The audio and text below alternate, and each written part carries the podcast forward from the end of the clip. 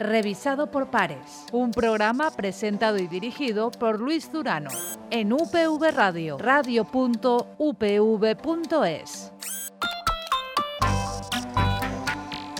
Hola y bienvenidos a una nueva entrega de Revisado por Pares, el espacio de divulgación científica de UPV Radio que se emite también a través de Cuonda Radio y que, como en anteriores temporadas, cuenta con la colaboración de la Fundación Española para la Ciencia y la Tecnología del Ministerio de Ciencia e Innovación. En el día de hoy nos vamos a centrar en la tecnología 5G, esa tecnología que pertenece a la quinta generación de redes eh, móviles. La primera que conocemos fue la antigua red de 1G, integrada en los primeros teléfonos móviles aquellos con los que ya ha llovido solo podíamos realizar llamadas de voz. Después vino la tecnología 2G, que nos ayudó a descubrir los mensajes de texto o SMS para los boomers. Y a partir de entonces nuestros móviles se fueron transformando en smartphones a un ritmo cada vez más alto. El primer gran salto se dio con la aparición de la 3G, la primera tecnología que permitía a nuestros móviles conectarse a Internet. Con la 4G llegó ya la banda ancha, es decir, la posibilidad de reproducir vídeos en tiempo real y experimentar la realidad aumentada. Y ahora está dando sus primeros pasos la 5G. Con ella llegamos al poder del milisegundo, pero ¿Cuál es ese poder? ¿Qué nos eh, ofrecerá? ¿Qué nos ofrece qué nos ofrecerá? ¿Cuáles son sus desafíos? De todo ello vamos a hablar con dos eh, compañeros de la Universidad Politécnica de Valencia, con Cristina Avellán, investigadora del Instituto de Telecomunicaciones y Aplicaciones Multimedia, y con Narcis Cardona, director del mismo instituto. A los dos, muy buenas y muchas gracias por compartir con, nosotros este nuevo podcast dedicado a una tecnología vital, sobre todo para la industria, pero con implicaciones también para, para cada uno de, de nosotros. Cristina, Narcis, muy buenas. Muy buenos días. Días. Hemos hecho la, introducción hablando del poder del, milisegundo. Y lo primero que queríamos eh, explicar, ¿cuál es ese poder? Eh, Narcis, ¿de qué estamos eh, hablando? Y después nos adentraremos en si ya es una realidad, no lo es, cuándo lo será. Hablaremos también de la 6G, pero vayamos por, por partes, de esa evolución de la 1G a la 5G y su poder. A ver, a ver si soy capaz de sintetizar. Todo. Pero mira, la 5G, mejor dicho, rebobino, la 4G completa un objetivo de conectividad de personas eh, y, de servicios pensados para personas. Y la 5G pretende, pretendía y lo, ha, y lo ha conseguido dar el salto a cualquier otra cosa, es decir, no conectar solamente personas, sino cualquier tipo de dispositivo electrónico y eso incluye vehículos, robots, máquinas, eh, yo que sé, cámaras de vídeo, cualquier cosa esa, conectividad de las cosas y no de las personas, y esa conectividad sin hilos, claro, que es la telefonía móvil, es lo que, lo que 5G pone como inicialmente como principal objetivo, cubrir eh, o dar conectividad a todo tipo de dispositivos. ¿Y por qué el milisegundo aparece de repente como algo tan... Porque claro, las, las personas no somos capaces de distinguir en muchos de nuestros sentidos, ni siquiera en el tacto, eh, de diferenciar un tiempo de un milisegundo, pero sí las máquinas. Entonces, al, alcanzar el mundo de las máquinas, de los robots, de los vehículos y de aplicaciones que tienen esa condición crítica de reaccionar con tanta inmediatez, es cuando el milisegundo, cuando la latencia o cuando la reacción de la red en un milisegundo empieza a tener sentido. Ese es el poder que le atribuimos al, al mundo en el 5G, pero que viene, de, viene derivado de la necesidad de conectar todo tipo de dispositivos y no solo personas. ¿Y hasta dónde nos eh, llevará, Cristina, eh, el, 5G? Decía que esa quinta generación está dando sus primeros pasos, que sigue dando, y uno de los referentes dentro de, ese caminar es eh, vuestro grupo dentro de, del ITEAM. Pero, ¿qué es lo conseguido y qué es y cuáles son sus principales retos, Cristina? Bueno, pues eh, con respecto a, dónde nos va a llevar, pues como ha dicho Narcis, a, cubrir las necesidades de, verticales y de sectores que hasta ahora eh, tecnologías anteriores o, predecesoras han sido, han sido incapaces de, poder abordar. Entonces, pues estamos hablando de verticales, de, nuevos perfiles, de nuevos casos de uso, eh, donde no solamente donde no nos enfocamos tanto en la experiencia de usuario final, como podemos ser nosotros en nuestra casa, bajarnos un vídeo, sino en cubrir pues eso, aplicaciones de emisión crítica, de, realidad inmersiva eh, a nivel industrial, etc. Entonces, bueno, obviamente existen unos retos y, unos, y unas barreras que la 5G debe, debe sobrepasar y que eh, pues la tecnología está ahora mismo poniéndose a punto para poder llegar a, a, eso. Y desde el grupo de, de comunicaciones móviles, pues eh, estamos un poco en, la vanguardia, eh, un poco yendo mm, allá del estado del arte de lo que actualmente hay y esperemos ver muy pronto cómo la tecnología está disponible y accesible a, usuarios, a empresas, a compañías, etcétera, para, poder disfrutar de todas estas ventajas. Que al final y al cabo son ventajas por y para nosotros. Hablabais de, barreras. ¿Cuáles son esas barreras, Narcis, eh, eh, Cristina? Pues lo, que veníamos diciendo, ¿no? Latencias, por ejemplo. Reducir, eh, el principal desafío es reducir ese tiempo de latencia para, como comentabas, eh, Narcis, que no lo notemos, que al final es eh, de lo que se trata, si no, si no me equivoco, vamos. Sí, exacto. Hay la combinación de, parámetros que, muchos de los de, lo que imaginamos para la 5G supone es, es a veces imposible. Transmitir muchísima información y además con muy poca latencia y además consumiendo muy poca energía y además para muchos dispositivos a la vez todo eso no, es posible en 4G y, es lo que se está intentando hacer en 5G y hay muchos elementos de la red que cambiar para que eso sea posible. Y luego nos encontramos con, estamos empezando a encontrar nuevos cuellos de botella, es decir, cuando la red ya te permite transmitir un gigabit por segundo y te permite transmitir con latencias muy bajas, por debajo de 5 milisegundos, entonces resulta que la red ya no es el cuello de botella y empiezas a encontrarte con que la compresión de vídeo, por ejemplo, introduce mucha más latencia que la red. Ah, entonces estamos poniendo el problema a los dispositivos que tienen que capturar y codificar vídeo de alta calidad, porque yo sí lo puedo transmitir, pero la cámara no lo puede codificar tan deprisa. Es un ejemplo solamente de, barreras que, estamos encontrando ya no en la red, porque esas ya están superadas, sino en que estamos ahora poniendo a disposición una red que tiene unas prestaciones enormes, pero para dispositivos que todavía no han alcanzado, curiosamente, esas mismas prestaciones. Eso pues, es una de las cosas que, curiosamente estamos viendo ahora, ¿no? Y que estamos tratando de ayudar a resolver también con, pues, pues eh, reduciendo la carga de computación de los dispositivos y pasándola pues al, Edge o a la nube o, eh, eh, tratando de mejorar de alguna manera la, estrategia de, dónde ponemos el, el cálculo o la de la información porque la red la transmite muy, muy rápido y con, y con mucho ancho de banda. En otras eh, ocasiones que hemos eh, hablado eh, sobre, la, sobre la 5G, por ejemplo, en el evento celebrado este, este mismo año en el Palacio de, Congreso, siempre hay una idea clave y de nuevo vamos a hablar de, la, de la industria, o siempre se habla de la 5G como una nueva revolución eh, industrial. ¿Por qué? O sea, ¿qué es lo que, e incidimos en, el mismo argumento, ¿eh? ¿Qué, es lo que varía o qué es lo que puede revolucionar a, la industria valenciana, eh, por ejemplo, con la, con la 5G? Y la industria valenciana está preparada para, la 5G en, en general, el sector industrial. Pues justamente es que precisamente la industria es, uno de los grandes beneficiarios de, la tecnología y mm, todas las industrias, por ejemplo en el tema de, manufacturing, por ejemplo, están dotadas de máquinas. Entonces, darles de más autonomía, de dotarles de, de, que sean más eficaces y de poder conectarse entre ellas mismas y responder de manera instantánea a ciertas instrucciones, pues quita mucha carga de trabajo a operadores, etcétera. Entonces diría que la, que la autonomía, eh, la eficacia y, la reducción de la simplicidad también, también juega un papel importante en la industria. Y se trata de, hacer, de, dotar de conectividad a todo lo que se mueve dentro de una industria. Y estoy hablando de, pues de, transporte de piezas, de logística, de, robots, de robots móviles principalmente.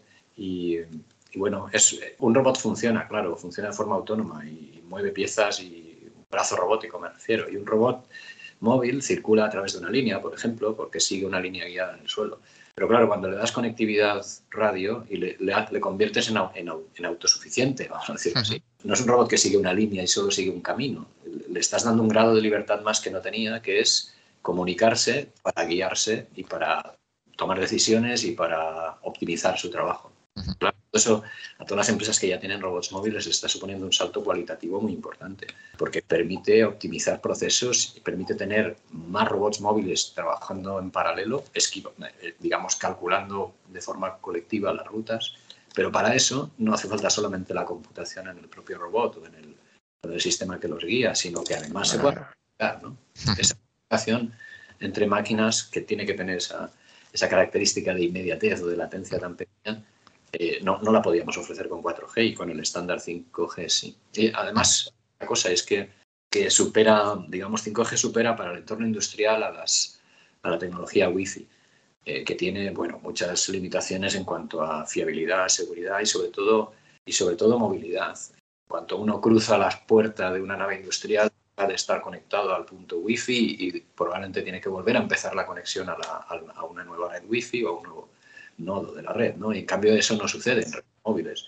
Vamos a permitirnos que un robot que sale cargando una pieza desde dentro de una nave industrial termine pasando por la calle, cruzando una vía, terminando en otra nave y depositando esa pieza en el otro sitio. Eso, combinando tres redes Wi-Fi. Y más allá de la industria, también hemos hablado en, otras eh, ocasiones de otras aplicaciones. De hecho, lo, explicáis eh, muy bien en la, página, en la página dedicada a Valencia 5G, que recomendamos desde, desde aquí eh, visitar también, es www.v5g.es. Habláis en ella de robots industriales, como, como estábamos diciendo, pero también de mobiliario urbano, de badenes, de paradas de autobús de barcos, de helicópteros, de vivienda, todo conectado, todo transmitiendo. Por tanto, aunque la aplicación industrial sea la fundamental, la 5G también está presente o estará presente más en nuestras vidas, Narcis Cristina. Sí, al fin y al cabo, em, la, flexibilidad, la, capacidad de virtualización y, de, computación la, de la, red nos permite que su uso se aplica a diferentes escenarios, como bien has dicho, pues en barcos, en, todo tipo de cosas. De ahí viene, viene el término de la siguiente generación de, Internet de las cosas.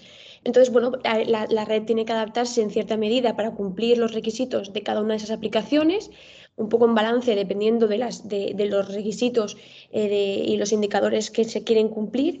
Y sí, es que la, capacidad de 5G es esa, es poder abordar diferentes tipos de aplicaciones y, hacer que la ciudad sea más eficiente y, llegar a, todo tipo de, aplicaciones. También en el hogar, Narcis. Em, sí, claro, a ver, porque ya está siendo así también con la generación actual, de alguna manera, damos cuenta, ¿no? una de las cosas que ya revolucionó las comunicaciones móviles en, en 4G, sin darnos cuenta, ¿eh?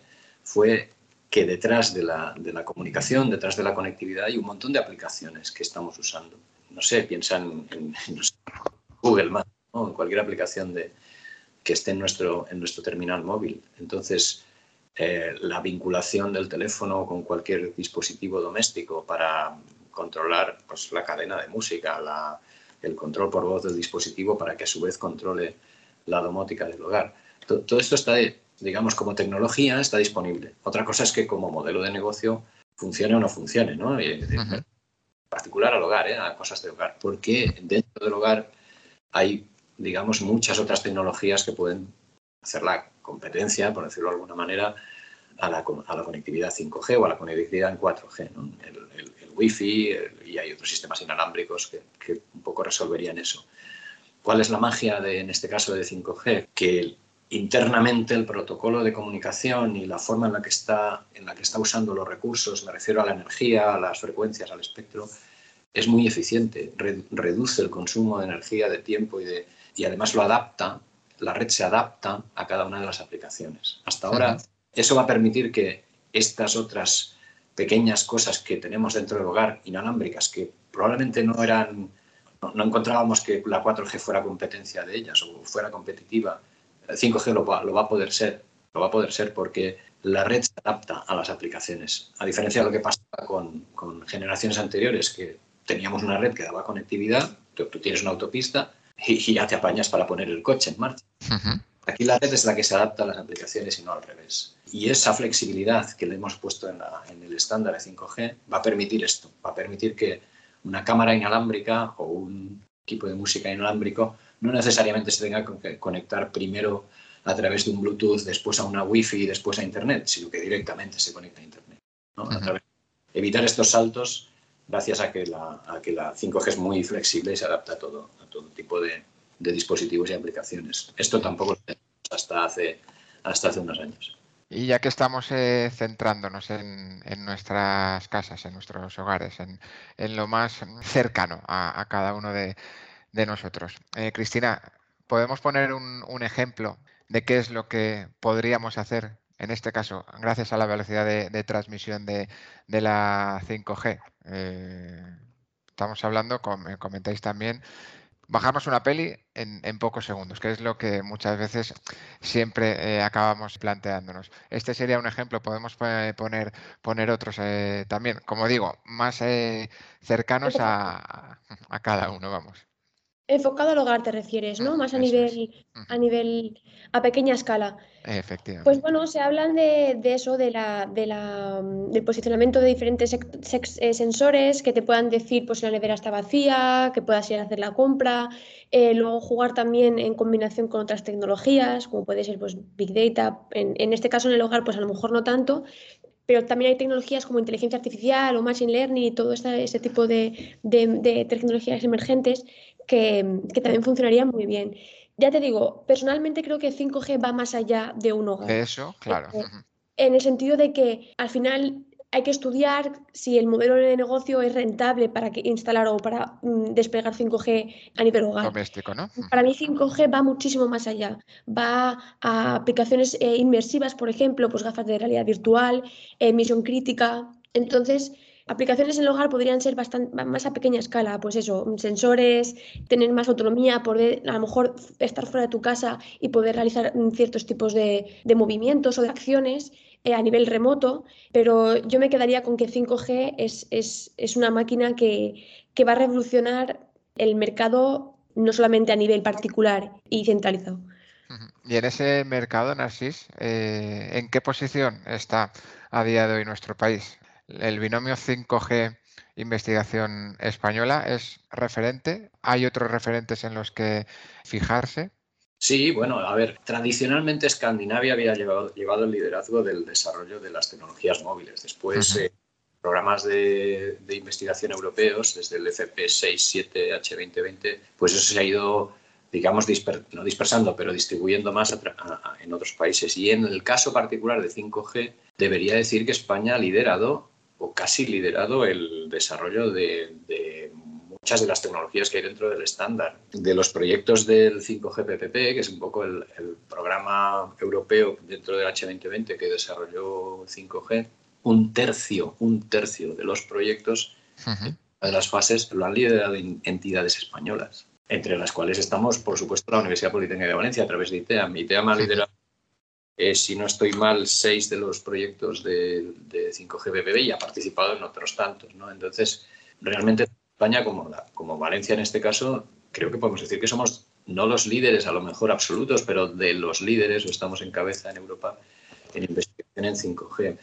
Y en España hemos hecho una cosa bien hecha, que es, o dos, una es que tenemos un despliegue de fibra óptica por motivos que no vienen a una razón estratégica de pensar en la 5G, sino por otros motivos un despliegue de fibra óptica hasta el hogar muy importante, el mayor de Europa con diferencia, pero con mucha diferencia, lo que permite asegurar que la fibra va a llegar hasta las antenas y, por lo tanto que es imprescindible para 5G y por lo tanto se supone que el despliegue es más fácil de 5G en, allí donde está la fibra óptica.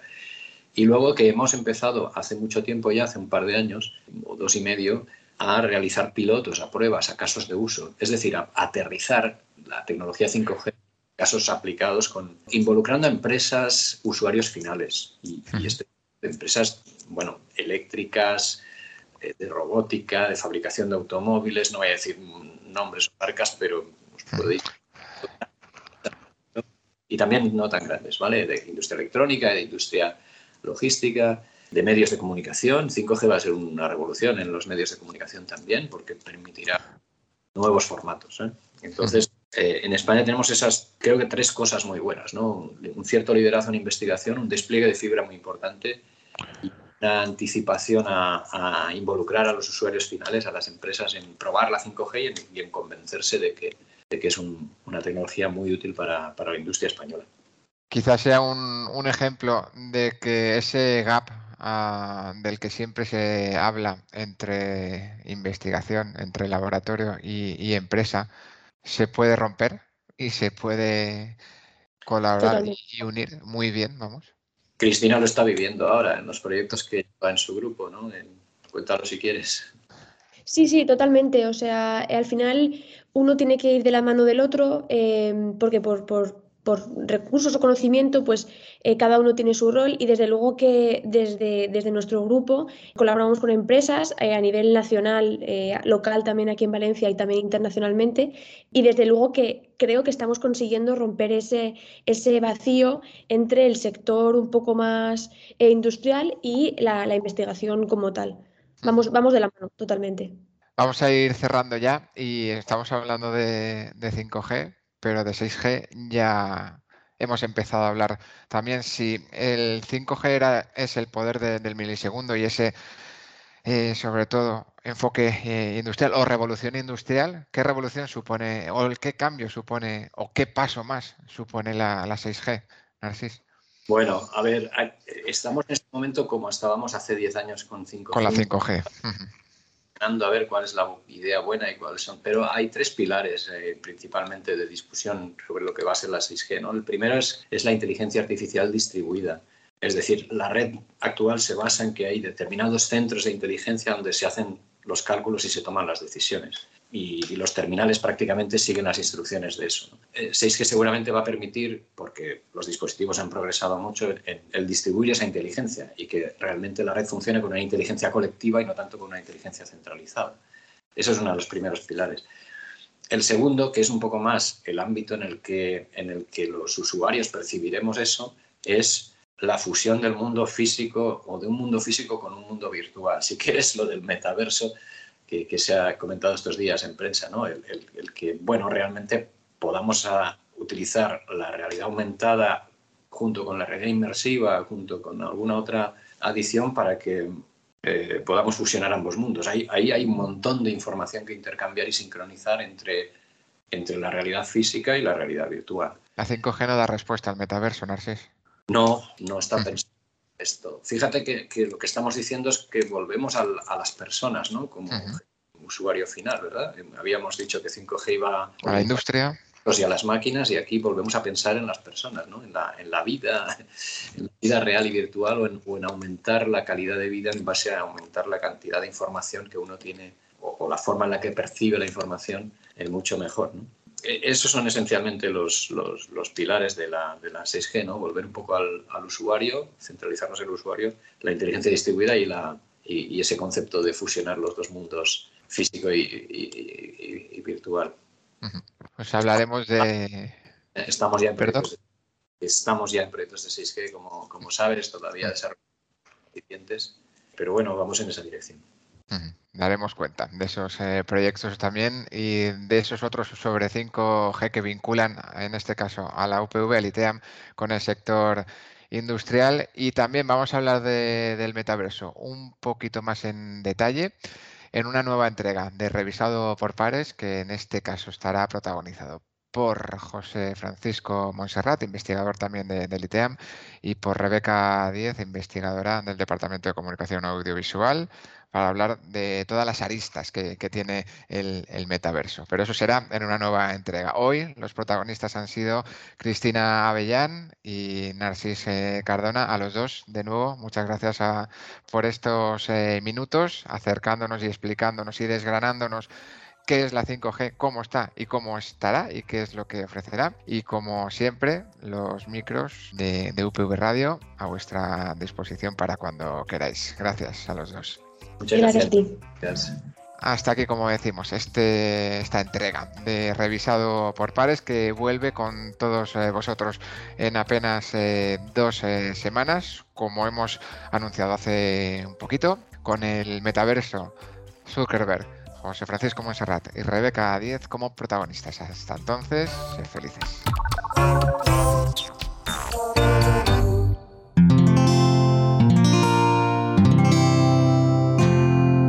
Puedes escuchar más capítulos de este podcast y de todos los que pertenecen a la comunidad Cuonda en cuonda.com.